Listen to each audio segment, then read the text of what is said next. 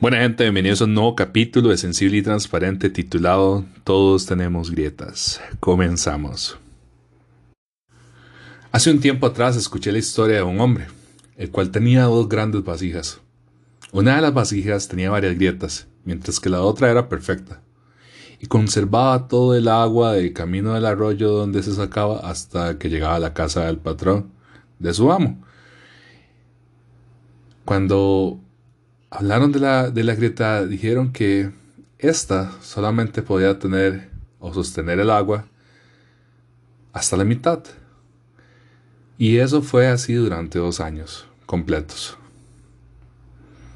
Desde luego, la vasija perfecta se sentía muy orgullosa de sus logros, pues sabía los fines por lo que fue creada. Pero la otra vasija, agrietada, estaba muy avergonzada de sus propias imperfecciones y se sentía miserable porque solo podía hacer la mitad de todo lo que se suponía que era su obligación. Después de dos años, la tinaja agrietada tomó valentía y habló con el hombre y le dijo Estoy avergonzada y me quiero disculpar contigo, porque debido a mis grietas solo puedes entregar la mitad de mi carga y solo obtienes la mitad del valor que debería recibir. A lo cual el hombre compasivamente le contestó cuando regresemos a la casa quiero que notes las bellísimas flores que crecen a lo largo del camino. Así lo hizo la tinaja.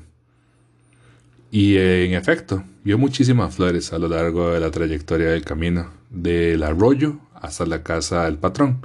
Sin embargo, se sentía apenada porque solo quedaba dentro de ella la mitad del agua que debía llevar. El hombre le dijo entonces, ¿te dije, te diste cuenta? de que las flores solo crecen en tu lado del camino? Siempre he sabido de tus grietas y quise sacar el lado positivo de ello. Sembré semillas a lo largo del camino por donde tú vas y todos los días tú las has regado. Y por dos años lo has hecho. A lo cual yo he podido recoger estas flores durante ese tiempo. Si no fueras exactamente como eres, con todos tus defectos, no hubiera sido posible crear esta belleza de jardín. Cuando escucho esta, esta, esta historia, me, me hace pensar muchas cosas. Uno, es que cada uno de nosotros tiene sus propias grietas. Dos, es saber que todos somos vasijas grietas en algún momento, o lo hemos sido. Tres, es saber que siempre existe la posibilidad de aprovechar de las grietas que tenemos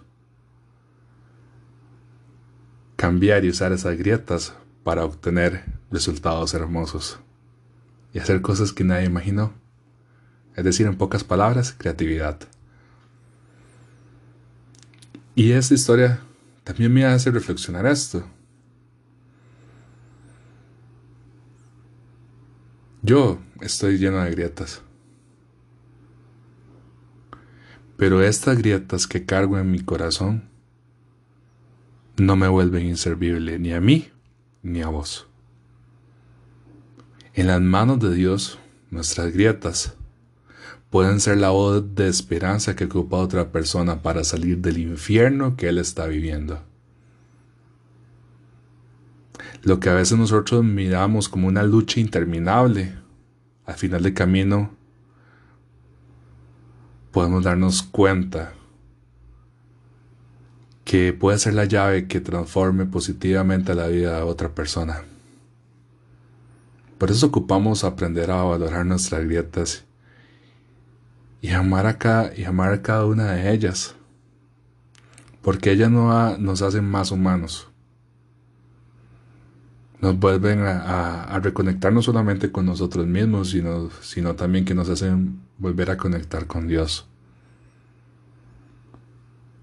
Y quiero que entiendas algo con esto. Dios siempre va a mirar tu corazón. No las apariencias que muchas veces usas para engañar a los demás.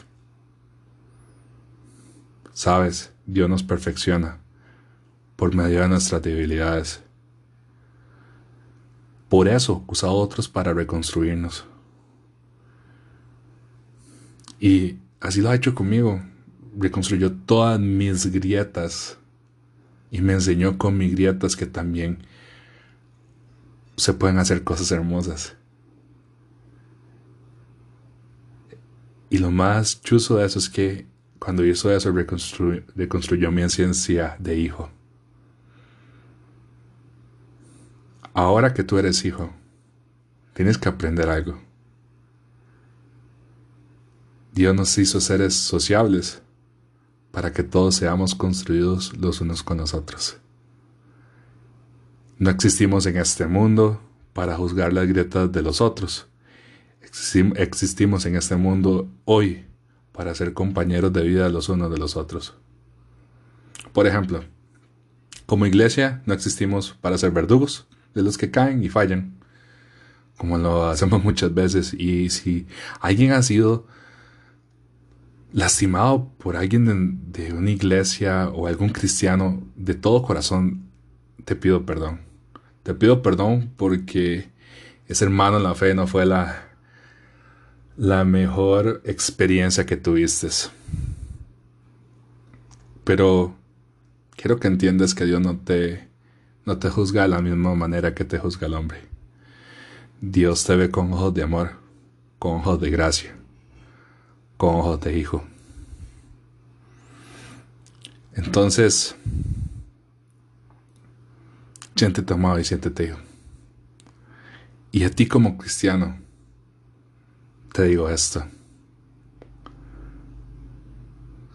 Somos diseñados no para ser verdugos, sino somos diseñados en toda la creatividad de Dios para ser reconciliadores, para ser sanadores, para ser compañeros, hermanos, cuales reflejen el amor de Dios a los demás. Y no el odio abusivo de nuestro ego interno, ese ego que es fuerte y hace que nuestro corazón se vuelva duro. Por eso, recuerde de la historia del hombre que he estado contando. Él, miró la vasija agrietada. Él no señaló sus errores. Él enseñó que sus grietas, las que cargaba en su interior, podían hacer un hermoso jardín. Y esto me acuerda lo mismo que hace el Espíritu con nosotros. En Ezequiel 36, 26 dice, Pondré en ustedes un corazón nuevo y un espíritu nuevo. Quitaré de ustedes ese corazón duro como la piedra y le pondré un corazón dócil. A esas grietas nos enseñan a ser dóciles y no soberbios. Nos enseñan a ser reconciliadores y no verdugos. Pero también nos muestran a ser hijos de Dios y no huérfanos. Sabes, tu historia personal puede estar llena de grietas, pero no son la conclusión de tu vida solo el punto de encuentro donde primero uno conectas con Dios y segundo conectas con la esencia y la identidad que Él ha, depositado en ti. Por eso ama tus grietas. Ámate a, mí, a ti mismo como Él te ha amado. Porque Dios te ama primero antes de que tú lo amaras. Por eso, de antemano, quiero decirte esto. Vamos, se puede. Sigue hacia adelante. Y esto lo digo realistamente. Se puede vivir con grietas. Se puede cambiar, se puede transformar. Se puede hacer nuevo. Porque al final grietas demuestran los lugares por donde pasamos. Grieta le demuestran a la gente que sí tenemos voz. Grieta le, le, demuestran a la gente que no somos lo que ellos piensan, somos lo que Dios piensa de nosotros. Y lo que Dios piensa de nosotros es que somos hijos. Entonces camina con la frente en alto, entendiendo que tú eres hijo, que tengas una feliz tarde. y que tengas un feliz día. Hoy nos escuchamos en otro momento.